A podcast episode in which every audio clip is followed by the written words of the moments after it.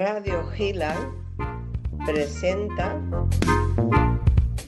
a lápiz o pincel con Linda de Sousa desde Madrid, España.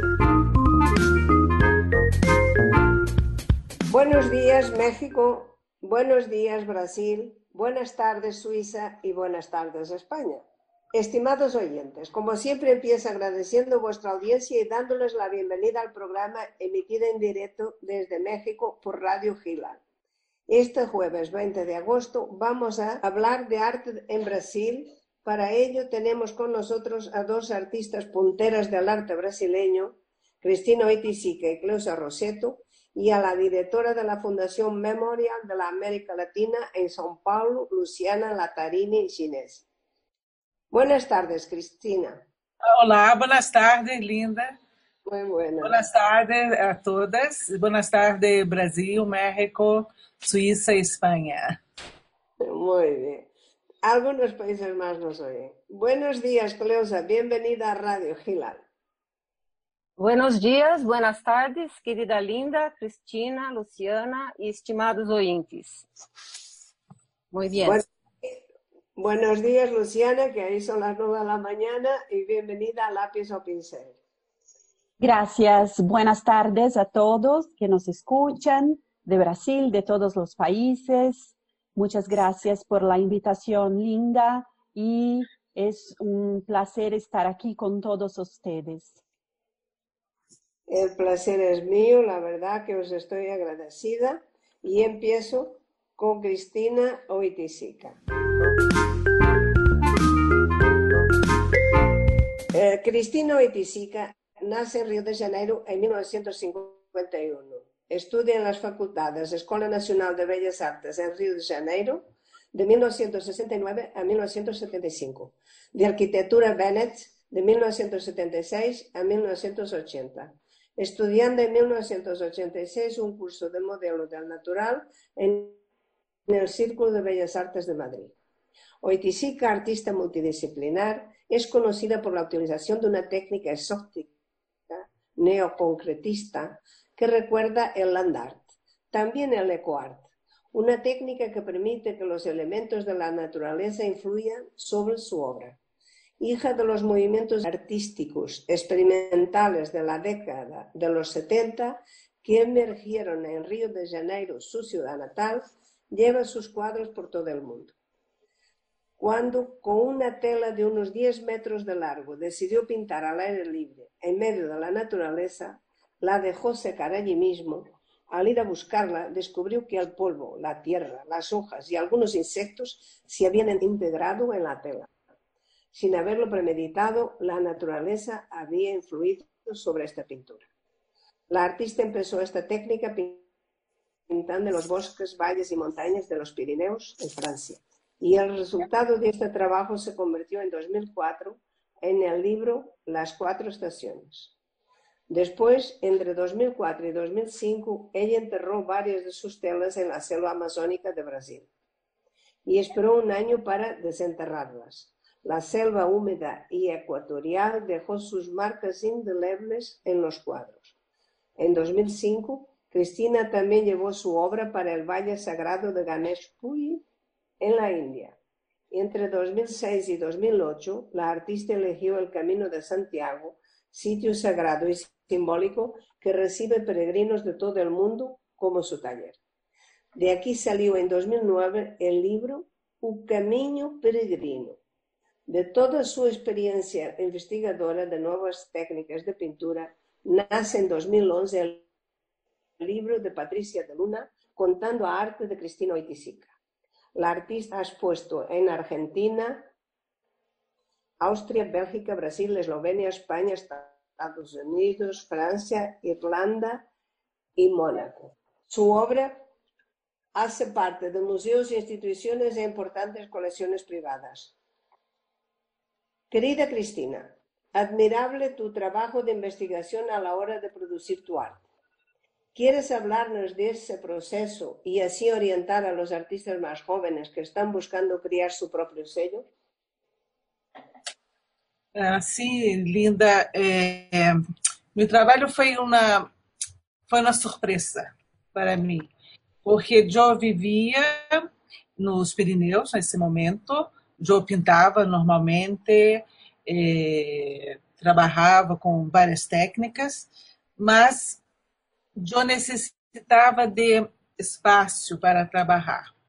Então, eu levava eh, meu, meu, trabalho para as florestas, eh, os campos, para trabalhar, porque eu vivia num hotel pequeno e o odor da pintura e todas essas coisas era não era muito agradável no hotel, não era possível. Então, eu comecei a perceber que sempre alguma coisa de, na natureza interferia em meu trabalho. E era uma roja, como tu falou há pouco, uma coisa assim. Então, era surpresa para mim.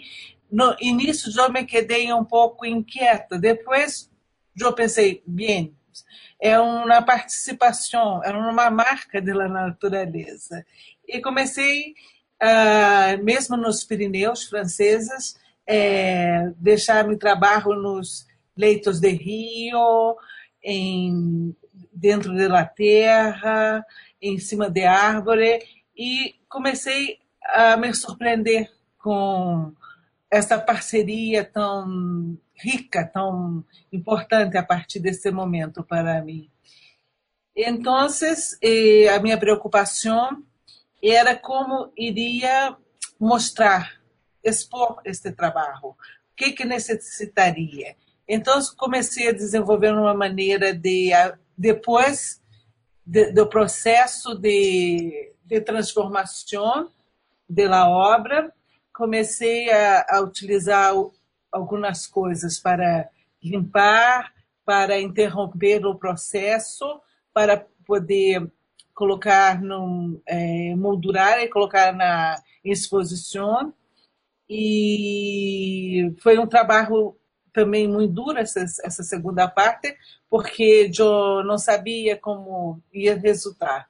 Então foi uma alegria muito grande quando em 2004 eu pude fazer uma exposição em Rio de Janeiro que se chamou também La Prostação em e na Casa França Brasil. E foi assim uma surpresa muito grande a aceitação das pessoas, a compreensão, isso é, nem todos compreendiam, mas alguns sim, e foi teve um um êxito e a partir daí eu comecei a procurar outros sítios que me dizia alguma coisa ao coração, como o Caminho de Santiago, como é, Caminho de Kumano também, no Japão, e, e, outros lugares, porque a terra toda é sagrada, não, não há um, um sítio... Na, na Índia também e tudo. Então, é, foi esse, esse primeiro momento. E agora eu estou também num momento de transformação do meu trabalho, porque agora estou trabalhando com sal. Vou deixar a hora no final do mês uh, alguns trabalhos nas salinas, porque a composição dos cristais de sal tem feito muitas coisas maravilhosas no meu trabalho. Está tá sendo muito, muito interessante, muito novo.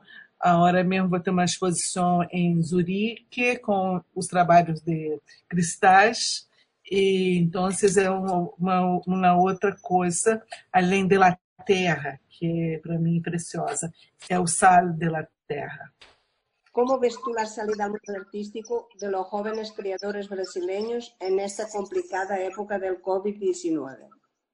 Ah, isso é muito complicado. Não, eu, eu não sei como, porque é um momento totalmente novo para todos. Eu penso que que a arte já é uma coisa que não é tão fácil, né? como muitas outras coisas também para trabalhar hoje em dia. Então, é, eu não sei como você pode. Hoje existe o ordenador, que facilita muito. Nós outros estamos fazendo uma gravação por ordenador, de coisas como, como isso, não? Então, eu creio que há coisas novas que ajuda muito, uh, muito os artistas, pode ajudar muito os artistas, mas eu creio que vai necessitar de imaginação, de criatividade, eh, de coisas que vão surgir também, que nós outros não sabemos. Eu, realmente é um momento muito delicado, muito complicado em todo o planeta, não? Muito complicado. É verdade, estamos em um momento de transição, não sabemos hacia qué.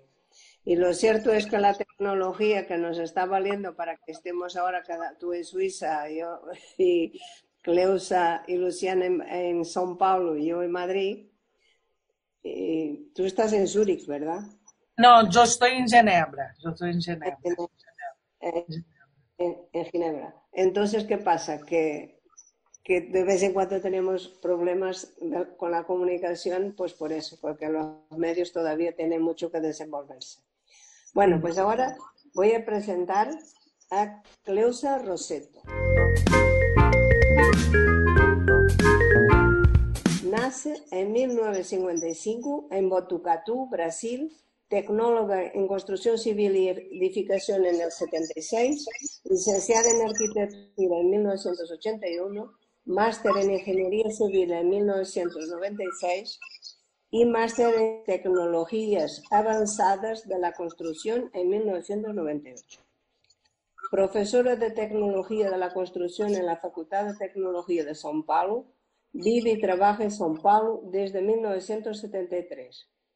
Estudió diseño artístico y publicitario y realizó cursos de técnicas de representación. Dibuja y pinta desde los 15 años, pero tras 40 años de carrera académica y científica, en 2005 decidió retomar la vertiente artística aplicando su experiencia en el uso de herramientas de computación gráfica a la expresión artística y visual para crear imágenes innovadoras y atractivas. Ha participado en más de un centenar de exposiciones en Brasil, Austria, Bélgica, España, Estados Unidos, Finlandia, Francia, Suiza, Georgia, República Dominicana y Taiwán. Sus obras hoy se encuentran en museos y colecciones privadas de Europa y América, siendo premiada en el Salón de Artes Plásticas de Arceburgo, Minas Gerais, con la Gran Medalla de Plata en 2010, 2013, 2014 y 2016. Mención honrosa en 2014 en el Salón de Artes Plásticas Solar de los Andradas. Durante 10 años fue comisaria y artista educativa de las exposiciones anuales del Espacio Cultural, Tecnología y Arte de la FATEC, São Paulo, dentro de los congresos de tecnología. En 2011 fue cofundadora y responsable por la edición y publicación de la revista digital Femmes and Art, número 1, 2 y 3. Está subida en ISU. Podéis verla si queréis. Es miembro de la Asociación MAF, Mujeres en Artes Visuales, y del grupo Pro Articultura, GPAIC, de España, siendo designada por este en 2019 como delegada de Brasil por São Paulo. Querida Cleusa, ¿quieres desarrollar para nosotros el interés de tu trabajo en arte digital para el que usas algoritmos? ¿Cómo creas digitalmente? Hola a todos. Bueno, vamos empezar por algo que sea más aclarador, ¿no? Entonces, eh, primero estoy muy contenta y gracias por la invitación. Eh, empecé como muchos de los artistas, utilizando las técnicas convencionales o tradicionales, pero llegó a un punto, tal cual como Cristina, cuando vi que sería muy difícil continuar trabajando así, pues vive en un piso e não dispunha de espaço suficiente para lograr as obras de grandes dimensões. Bueno, aí de se incluir acá que sou meio inquieta, apressurada, que me gusta ver rápido os resultados. Me gusta a possibilidade de ter mais flexibilidade, ser mais experimental e cambiar quando me convenga. Me gustam os desafios, os descobrimentos, as novidades e a vanguardia. Então, isso é como se for um caráter meu. Não, não digo que isto que hago sirva a toda a gente, porque é, é coisa minha, não? É, um dos artistas emblemáticos que me encanta é Maurits Escher, que hizo Escola de Arte Decorativa e Arquitetura, vindo a trabalhar com as iconografias de arte árabe, as hiperbólicas, perspectivas, geometria del impossível, muitos é, motivos geométricos infinitos, e também Sim. trabalhava muito com ciência e arte. É, e ainda pela área da matemática, podíamos falar de los pintores que aplicaram a proporção áurea em suas obras, de novo, é, é, nosso entorno com as flores, a formação das galáxias, o corpo humano, os animais, ramas de los árboles, as conchas de mar, a geometria de los cristales e hasta o DNA. Então, veo que todo a matemática não está em toda parte, não? Bom, bueno, devido à minha formação profissional, com esta atividade docente e de investigação científica, isto me facilitou os, os acessos a muitos programas dedicados a outras atividades. E aí me aclarei que muitos investigadores científicos e profissionais, fora da área artística, usavam softwares especializados que também poderiam usar-se para algo mais grande. É, aí se encontravam softwares utilizados em cristalografia, nos tratamentos matemáticos, em projetos arquitetônicos, em processamento 3D, renderizado, e certamente um mundo de possibilidades por explotar, não? É, então, se viu uma grande possibilidade nisto. Com o passo do tempo, é, estabeleci uma aliança com um investigador experto em linguagens informáticos para que alguns destes softwares tivessem uma ponte de comunicação entre eles. Imagínate, agora vou falar um pouco um, um tema meio complicado, mas imagínate um software de cristalografia onde os átomos de carbono em la nube de la estrutura cristalina são reemplaçadas por figuras criadas exclusivamente por equações matemáticas. Imagine imagens criadas matematicamente, saindo reelaboradas e convertidas mediante outro software de manipulação 3D. Imagina-te trabalhando com cientos de imagens simultaneamente alimentadas por suas texturas e generando imagens previamente inexplotadas. Então, é, tu vês que há uma infinidade de coisas, inclusive as películas de animação de hoje em dia, há muita matemática por detrás não? É, e quando se habla de, de, de, alguns softwares que hoje se aplicam na engenharia, como AutoCAD, SketchUp ou outros softwares, então é pura matemática. Então, integrando, integrado a tudo isto, certamente puedes imaginar tu que há uma grande complexidade neste processo criativo. E aí, a evolução de meu trabalho passou por é, a, meu trabalho passou por uma evolução natural digo que certamente Leonardo da Vinci, com experiência de engenharia e investigador como era, incluso Etcher, vivendo hoje, seguramente estariam trabalhando com a arte digital e as matemáticas. Bueno, eh, trabalhar com arte digital requer algumas demandas que não são muito fáceis, não? Además, del, además del arsenal tecnológico eh, usado como as ferramentas, o artista visual também necessita de talento, sensibilidade artística e criatividade, assim como intercâmbios ou habilidades de programação, conhecimentos de geometria analítica e outros conhecimentos técnicos. Portanto, é, é, com isto, com toda esta, esta forma de trabalhar, que é uma coisa muito complexa, se consegue, com uma harmonização, é, produzir cenários magníficos e surpreendentes e também uma coisa que me gusta muito é vislumbrar novos personagens, objetos, cenários, e aí vamos.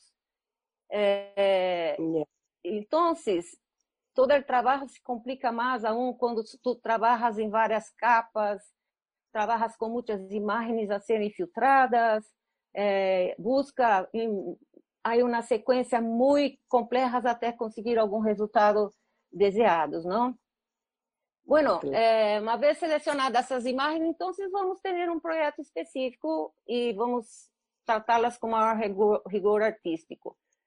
Bueno, Linda, não sei o tempo que tenho para falar aqui, pero é, mais ou menos seguimos nessa direção e que tudo isso está, é, é, pode-se dizer que o que haces não é automático, dá para ver, não? Então, todo o que tu produzes é algo que surge de lo que alimentas. É o resultado de um processo, é a busca de um novo por um lado e a perfeição do outro. Bueno, tenho Sí, tenho Los uma, uma maneira de pensar assim, que tomam a vida como passageira, eh, pero sabendo que com todo o arsenal tecnológico disponível hoje para trabalhar, é possível vilu- vislumbrar em mis obras as maravilhas que quizás llegue a conhecer em el futuro. Veio, veio favorecida as mais variadas hipóteses para a experimentação, porque eh, se abre e enriquece nos campos de significado e contribui para um autoconhecimento e crescimento profissional. Tu te imagina, eh, por exemplo, eh, quando hablo que puedo vislumbrar coisas del- para o futuro, quando tu te imagina las primeiras séries de las películas, eh, lá onde tinha o, o, o aquele personagem que quedava na máscara negra aí eh, da, da, da, da Globo da Morte lá e que havia, por exemplo, eh, planetas onde haviam muitas lunas e havia coisas que, mesmo las, las nuevas eh, perspectivas de coisas que se manejam nestas películas sempre são uma coisa visionária que acaba acontecendo depois. Então, se pensa assim, eu estou trabalhando também com a, a, a arte, de, justo com a matemática, puedo, de alguma maneira, vislumbrar coisas que eu não estaria vendo hoje. Então, me gusta essa, essa possibilidade de estar encontrando novos, novas possibilidades, é, uns labirintos, é, cria labirintos, é, estimula a curiosidade. E muita gente que é, nunca se deparou com uma obra desse tipo se encanta em tentar descobrir qual foi o método empleado para saber onde é a fronteira do real e do imaginário. Ou então nos hace experimentar algumas sensações distintas, não? Ya. Então, diga, linda. Digo que si tú aconsejas a los chicos que investiguen, ¿no? Y que realmente procuren encontrar digitalmente. Sim. sim tá. Tu queres passar para a outra pergunta ou continua assim, linda? Bueno, ahora ya, luego, como vamos a hablar luego las cuatro, ya desarrollaremos un poco más. Porque tá bem, tú... então vamos às perguntas. É, digo assim que, por exemplo, há softwares como o próprio SketchUp, que é um software gratuito, é, que trata basicamente de geometrias, não? É, tu permite construir objetos para diferentes propósitos. Tu poderia investigar mais a respeito dele, porque ele está pouco explotado. Tu poderia sacar coisas muito interessantes de aí. Então, recomendo assim que os jovens para sair desta crise, afinal, no bueno, vamos pensar que por primeiro, ou quando se trabalha com artes, seja como primeira profissão, a segunda profissão, é, que há muitos artistas, grandes artistas visuais que tratam isso como segunda profissão. Bueno, tienes que estudar muito, tienes que ter autoeducação, autoconhecimento. Há muitos cursos gratuitos, tá? É, também há que se pensar nas possibilidades das startups, que são grupos de jovens que tentam é, descobrir coisas novas, né? Hoje temos que saber que somos sistemas vivos, orgânicos, independentes, é, interdependentes, na verdade. Não somos mais é, vivemos solos, não. Temos que ser interdependentes. Juntos somos mais. Então, quando surgem novos problemas, é que temos que correr a novas habilidades, não? Então, é, digo assim, que hoje, como estamos num mundo totalmente de transformação, digital, é, há que buscar explotar isto. Aprovecho para hacerte mi siguiente pregunta. ¿Crees que la pandemia provocada por el COVID-19 trae alguna esperanza de poder vivir del arte digital?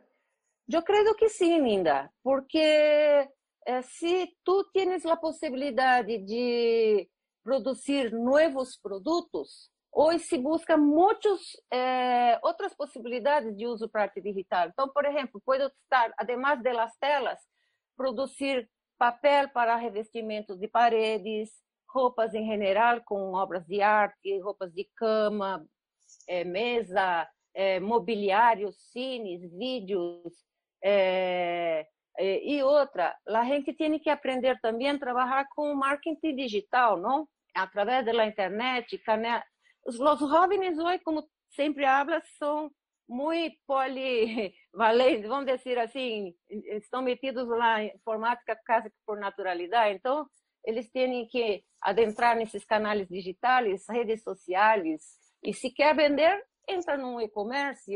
Hoje há e-commerce grátis praticamente, não? Tu, tu montas um escaparate aí.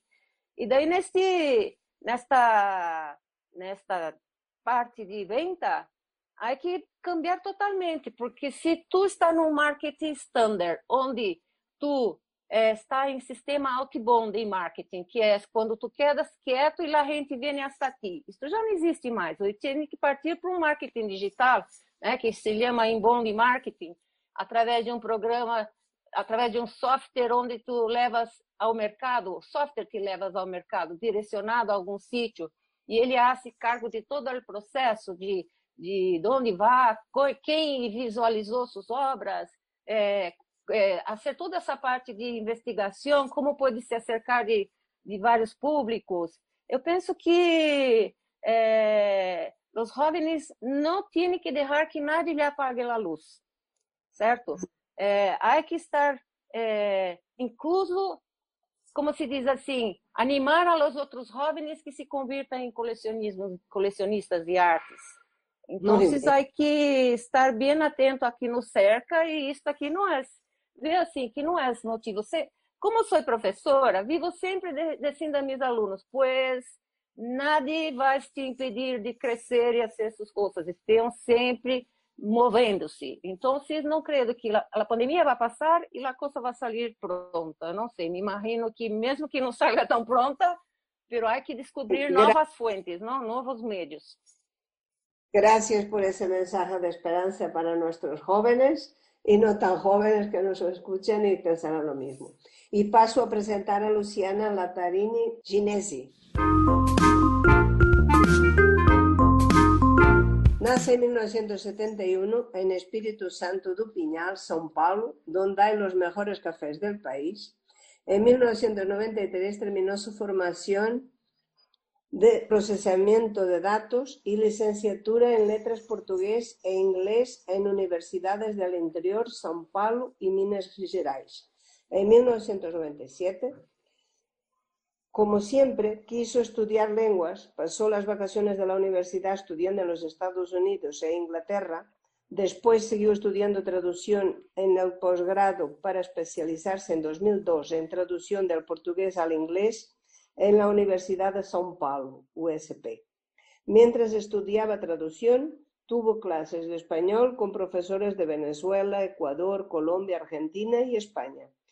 Estudió Swahili durante dos años en la USP, donde obtuvo su máster y doctorado en letras, traducción e interpretación en 2015.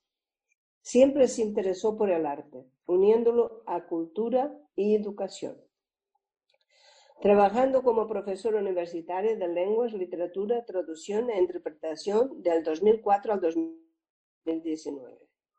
Desde 2015, directora del Centro de Lenguas, Computación y Artes de la Universidad 9 de Julio, en São Paulo, en artes principalmente con la cultura inmaterial, el teatro y la música, desde 2019 hasta la actualidad es directora del Centro Brasileño de Estudios Latinoamericanos en la Fundación Memorial de la América Latina en São Paulo, un espacio público lleno de obras artísticas, proyecto del arquitecto Niemeyer y el sociólogo Darcy Ribeiro direccionado a la integración del pueblo latinoamericano por el arte, educación y cultura. El, Memorial ofrece exhibiciones de arte popular, cursos de lenguas y cultura latinoamericana, un acervo raro de objetos de la cultura popular, libros y esculturas, además de su arquitectura única en sus 82.000 metros cuadrados. Además, Luciana es la coordinadora de la cátedra UNESCO Memorial que promueve becas de estudio para sus líneas de pesquisa, enseñanza y extensión para la integración de la América Latina. Estimada Luciana, sé que tienes a tu cargo una importante muestra de arte popular latinoamericano. ¿Quieres contarnos los logros conseguidos con esta exposición permanente? Sí, Linda, gracias por la pregunta. Esta exposición permanente está instalada en el pabellón de la creatividad. No es necesariamente un museo, pero un espacio con 1.600 metros cuadrados con arte popular de México, Guatemala, Perú y Ecuador también. Eh, las piezas de arte popular de este acervo fueron seleccionadas y adquiridas durante dos meses, eh, más o menos en 1988, o que solo se logró por el espíritu creativo de los pueblos tradicionales de América Latina. La, toda la colección fue conducida por Jacques y Maureen Biziliat, que viajaron por México, Guatemala, Ecuador, Perú, eh, en un primer momento, los países seleccionados por Darcy Ribeiro, que compusieron el acervo inicial. Eh, la idea principal era la línea maestra de las grandes civilizaciones prehispánicas de los mayas, incas y aztecas. Pero esta primera selección no pretendía excluir la riqueza del arte popular, porque hay otros países de América Latina que son tan ricos como entonces, eh, ahora más eh, en, en, la década pasada se ha incluido una colección de Paraguay y otra del Uruguay, de Argentina y también del Chile. Y hay también una colección de arte traída de varias regiones de Brasil, con tejidos, trajes, máscaras, estandartes, instrumentos musicales y objetos de adorno, de como eh, madera, piedra, eh, paja, algodón. Todo sirve para uh, que los, uh, los soporte para que los pueblos de América perpetúen su historia y su identidad, que es lo que más nos importa hay cerca de 3.000 piezas en todo, porque hay también una maqueta de Gap y Maya con eh, miniaturas de, de, los contornos geográficos de la América Latina. Es muy hermoso. Bueno, yo creo que lo que logramos más es que las visitaciones ocurren para todas las edades. Entonces tenemos estudiantes de escuelas públicas, privadas, que visitan al memorial y cono conocen todos estos objetos y pueden hablar eh, después en sus, eh, es una experiencia para su vida, entender que el arte popular también es arte que no es arte solamente para poner, eh, sabes, una casita en el campo, entonces tienen allá las cosas que eh, no se consideran arte. No, no es eso. Allí mostramos todo un arte que puede eh, que, que, no es arte solamente de pinturas, esculturas o de, la, eh, de otras, otros tipos de exposición, pero del arte popular, tan importante para ellos que, que viven a veces en lugares eh, más distantes y no tienen contacto con el arte clásico, por ejemplo, ¿sí? Y eh, hay también uh, la Galería de Arte Latinoamericana, además del pabellón, que constituye un espacio para exposiciones de todo tipo de arte.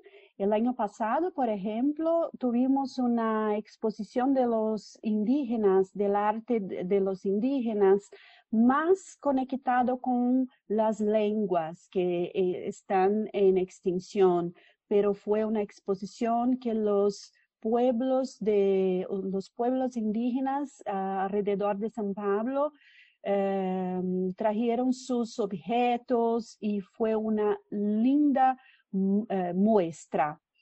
Ahora hay también eh, una biblioteca que tiene obras raras desde 1600 y el salón de actos que con el panel de Tiradentes de Portinari, además de las obras de Caribe. Y también hay el anejo de los congresistas, otro espacio que tiene el panel Futura Memoria de María Bonomi, es una escultura eh, muy hermosa. Muy bien. ¿Seguís apoyando la investigación con becas a los estudiantes? A sí. pesar de los problemas económicos que está trayendo el parón causado por los confinamientos debido al COVID-19? Sí, seguimos. Con la COVID eh, tuvimos problemas, obviamente, como todos, eh, y, tuvimos que cerrar las puertas por mucho tiempo. Ahora eh, no estamos cerrados solamente porque tenemos dos proyectos muy grandes. Uno que es llamado Cine Drive-In, que es el espacio de la plaza cívica ocupado por un cinema drive-in. Entonces estamos eh, usando este espacio con una empresa privada para ofrecer arte, eh, cultura para los, las personas que, que pueden uh, salir de sus casas con sus coches en seguridad. Ahora, un otro proyecto muy grande es de las becas para estudiantes eh, que funciona con la UNESCO. Tenemos una cátedra con las universidades paulistas públicas, USP, Unicampi y UNESP, y en esta cátedra estudiamos eh, los movimientos de, América, de, de, América Latina en general, como por ejemplo el feminismo, el, el arte popular y, y, ahora estamos también con las migraciones, el, el arte de los migrantes en, en, la ciudad de San Pablo. Y las, las becas son ofrecidas para todos que tienen proyectos en, en, estas áreas de que hablé y los estudiantes ahora está abierta el periodo de, inscripción. Entonces los estudiantes de máster y doctorado que quieran inscribirse pueden pesquisar eh, con un apoyo científico de, del gobierno de San Pablo para que más personas uh, puedan tener acceso a la educación, arte y cultura. Es algo que nos gusta hacer con todos, podemos hacer incluso con personas de otros países. Por ejemplo, si hay una universidad en México que tiene estudiantes de arte, de lenguas, de culturas, de migraciones, pueden hacer la inscripción en este proyecto también. No es solo para brasileños, pero por, por, para todas las personas de Latinoamérica. Muy bien, eso significa una gran generosidad.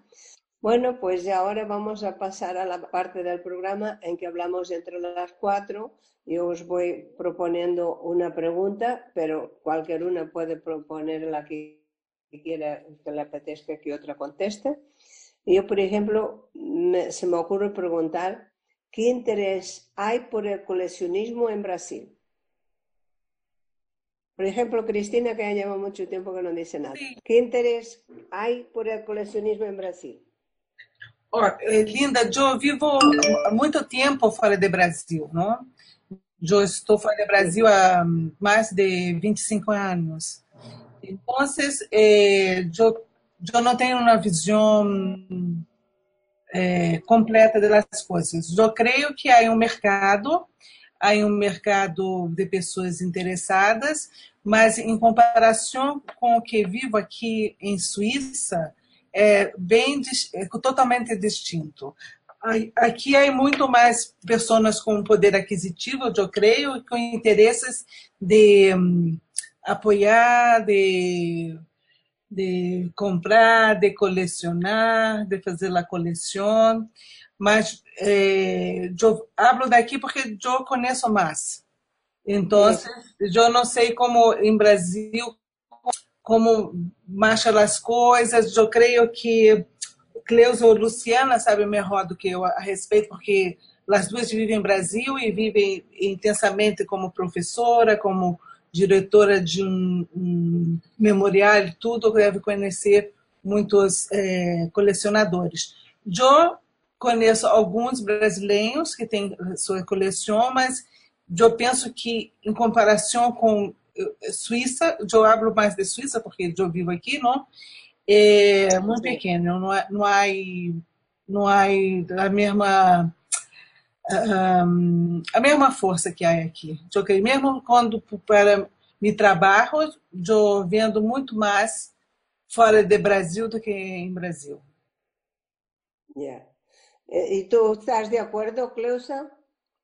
Tenho observado que, assim como tu já havia dito em outros programas, que os grandes colecionadores que faziam isto de queriam alienar suas propriedades de obras, etc., já estão se morrendo, não? Então se quedam mais a gente mais jovem. Pero quando, me, quando eu visito as feiras de artes, eu percebo uma movimentação muito grande por detrás. Incluso depois saem lá em las reportagens que havia uma carreira muito grande entre não sei quantas pessoas buscando obras para adquirir e donar a museus. Então, me penso que a gente muitas vezes compra as, as obras, mas não para quedar com elas, e, sim para poder é, ter seu nome vinculado a um museu. Penso que elas estão na outra na outra forma de, de, de, de trabalhar com o colecionismo, não? Sim, mas não é um pouco artificial essa forma? Eu creio, não? Para vincular seu nome e tudo, eu creio que é um pouco artificial, não? Sí, pero... Yo pienso que es generoso de querer compartir la cultura con los demás. Assim, eu creio que é um pouco artificial, eu, eu não sei porquê. Porque eu já escutei de pessoas que, de artistas que proponeram isto a, a, a algumas pessoas conhecidas e eu creio que é um pouco artificial, não é uma coisa natural, não?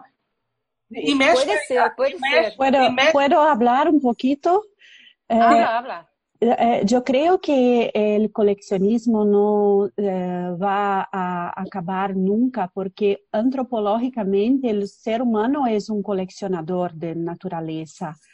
Pero lo que observo en Memorial de América Latina cuando hacemos ferias que son populares, de arte popular estoy hablando, las personas adquieren los objetos y es para hacer colecciones. Entonces lo que veo es eh, que las personas tenden a poner eh, miniaturas, colecciones de objetos de arte popular, por ejemplo, varios del mismo forma, porque eso es del ser humano y observamos esto en varias culturas de Latinoamérica, por ejemplo, ¿sí? Entonces creo que aquí en Brasil no va a acabar. O sea, que tú piensas que sí hay interés por el coleccionismo, aunque sea pequeño, eh, el, el, la pieza, pero hay interés. Pero sí, creo interés. que lo que lo que importa es que no deje la colección en casa, ¿no? Que se deja a la vista. Entonces, si hay gente que tiene colección en casa, tiene que ser catalogada para que los museos puedan saber dónde andan para poder eh, invitarles a una muestra específica. Entonces, esto, todo esto hay, ¿no? Y penso una... assim que normalmente eh, penso a mim, não? Se a gente não quer muito dinheiro, os jovens que produzir obras mais baratas para se proporcionar que se empecem com o colecionismo? Eu creio, eu concordo que é da natureza humana a coleção. Todo mundo tem uma coleção de alguma coisa, ou muito valiosa, ou não valiosa, uma coisa mais simples, ou uma coisa mesmo que, por exemplo, uma coisa. Eu colecionava cartões de telefone quando existia, não? a hora do imóvel. Eu tenho uma coleção enorme de cartões é, digitais, não? de telefone e de hotel também.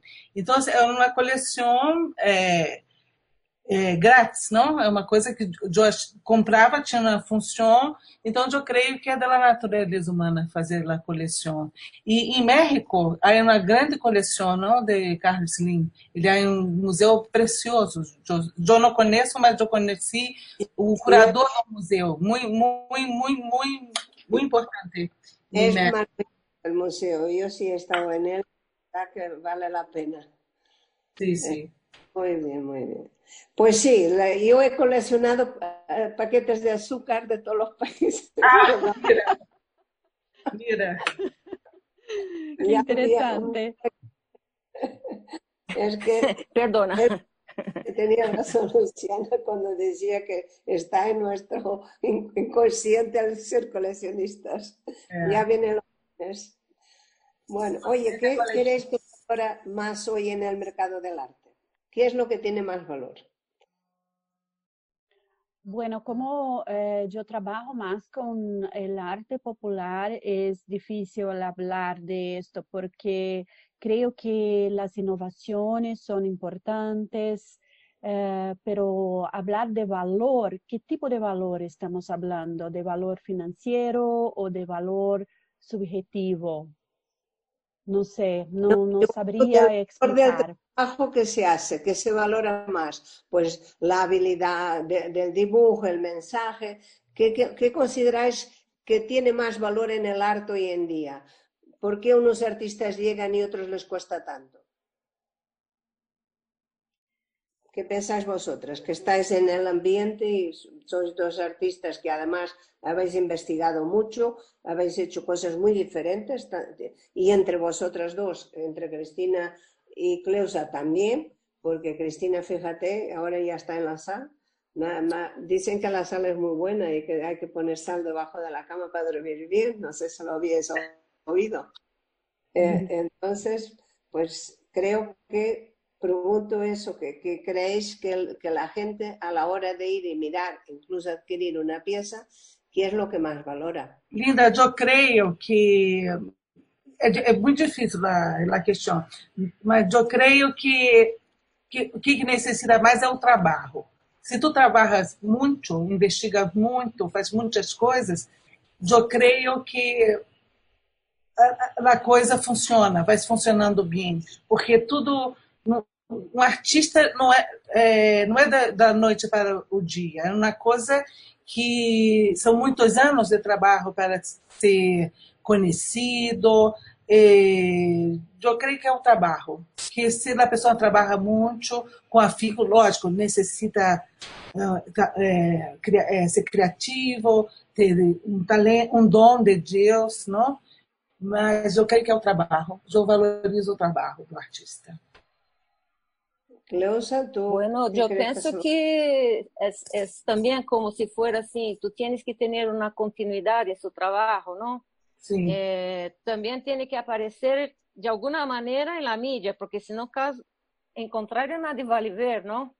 Entonces tiene que sí. hacer una movida, nem que sea por cuenta y participar de outros grupos ou de ter uma rede que pueda estar sempre lhe metendo em muestras ou é, escrever algum, fazer algum blog ou estar aí, é, não sei, penso que a gente hoje em dia tem que mover-se mais para ser-se aparente, pero creio que parte também é que os galeristas hoje veem mais dinheiro, não, assim, em termos de possibilidades de retorno, porque tenho uns amigos que adentram em uma galeria, pero se depois de um certo tempo vem que não se vende nada desse artista, automaticamente eles descartam, não? Pero se há uma uma possibilidade de retorno para alguém, certamente haverá alguém trabalhando com tua obra, não? Então, se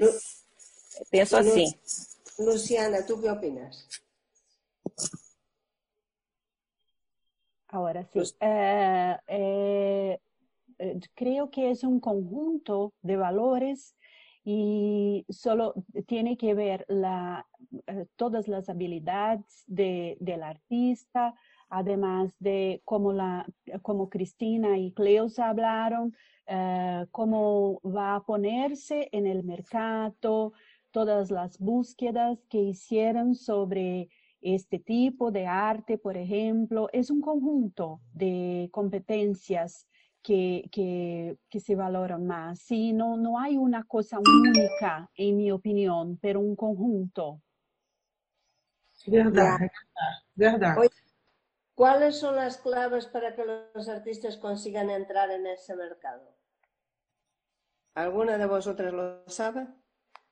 Bueno, Linda, yo parto por mi persona, ¿no? Yo, como todos, la primera salida medio de las artes es muy difícil, porque alguien tiene que le abrir las puertas, ¿no? Entonces, a mí, yo pagué a una galería muy famosa, sí, y mostré mis artes, que además fue un éxito total, mas que mucha gente não tem essa oportunidade. Então, em minha faculdade, por exemplo, criamos um grupo aí de, de los, entre os próprios estudantes que durante uma determinada época, juntamente com os congressos aí, se hace na exposição de, de las obras de los próprios estudantes. Assim se vai animando a la gente a já ter uma primeira salida com um vínculo de uma universidade por trás, algo assim. Então, creio que já é um primeiro ponto seu currículo, não? Então, é que alguém há que abrir as portas, porque há gente muito boa que está por aí e nadie lo valora e é difícil mostrar e há que há que haver alguém empurrando, não? Eu dou muita oportunidade a gente que sei que trabalha magnificamente, sempre que sei de alguma é, muestra, de algum concurso, de alguma coisa, lhe meto aí em meio para que participe, para que se apareça, porque senão é, é, há gente que é mais é, é, tem mais é, manejo em sair e buscar coisas e aí outras que são mais paradas, mas são excelentes artistas. Então, há sempre que estar dando uma, um, uma, um empurrão, assim, uma força, não?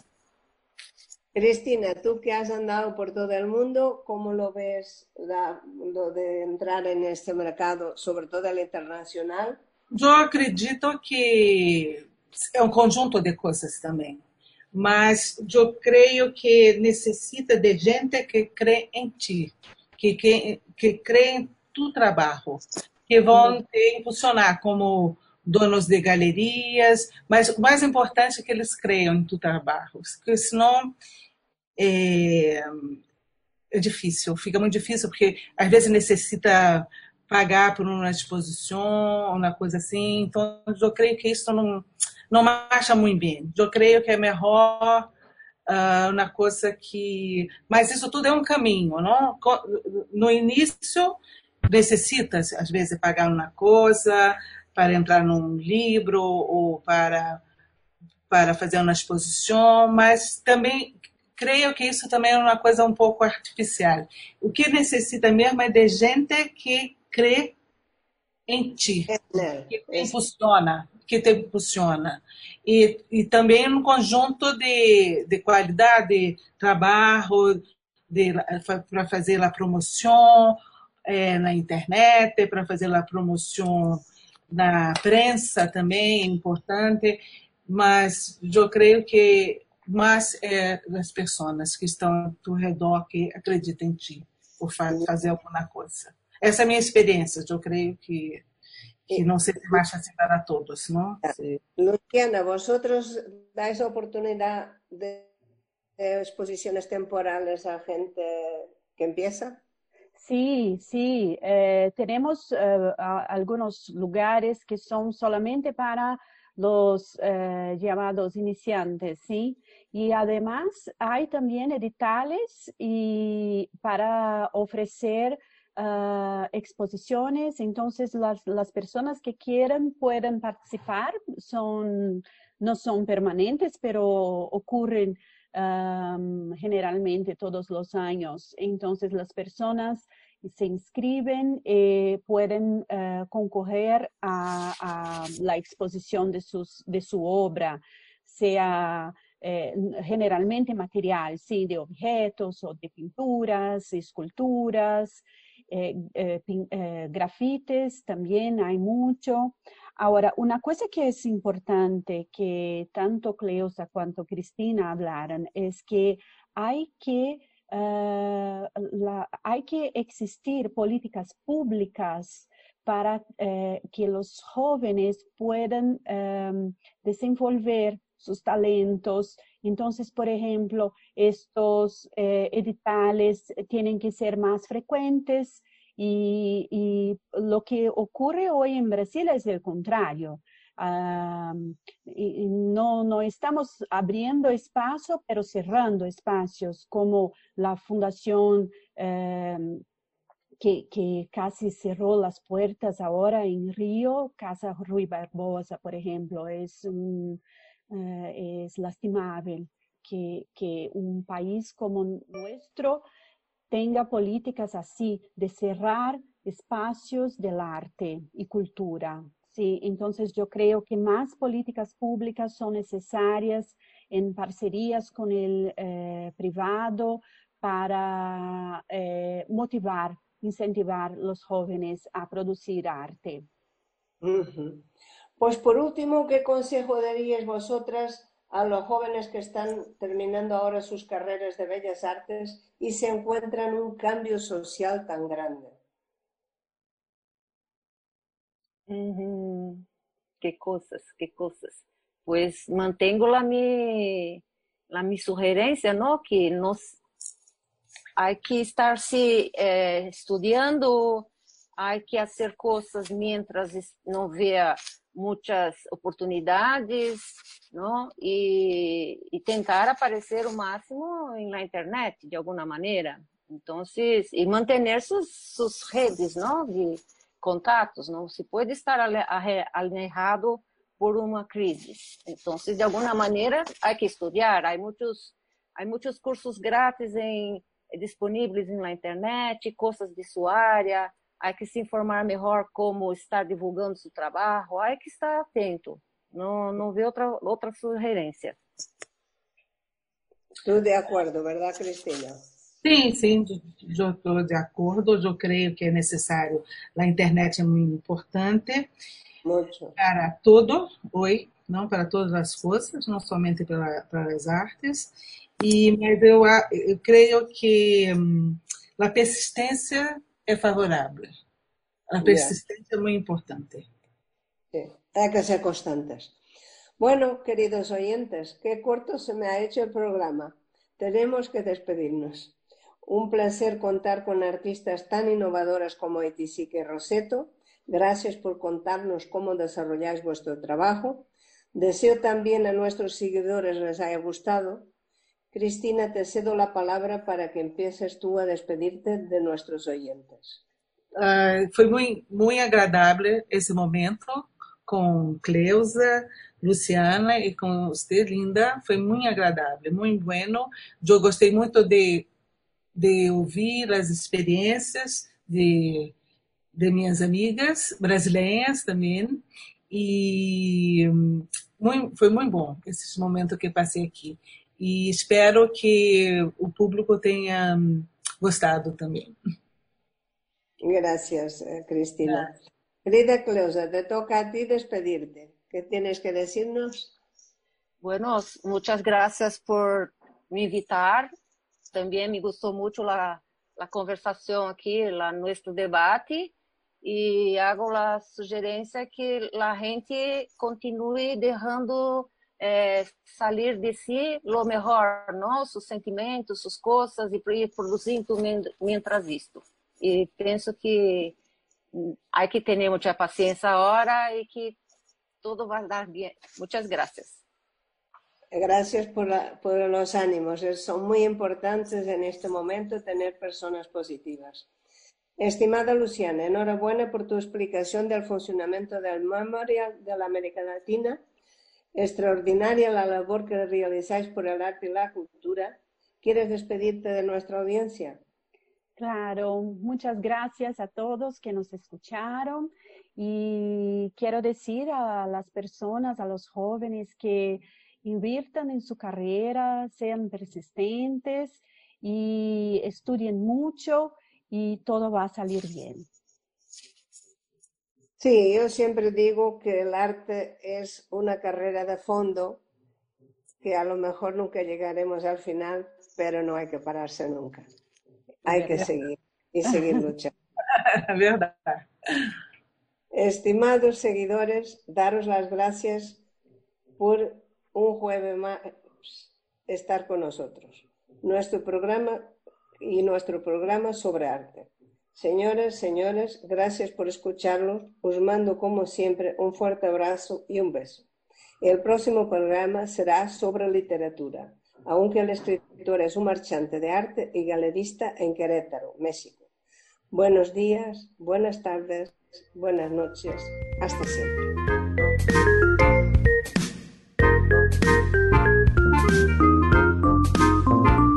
Radio Gilal, programa a lápiz o pincel, emitido desde México. Muy buenos días.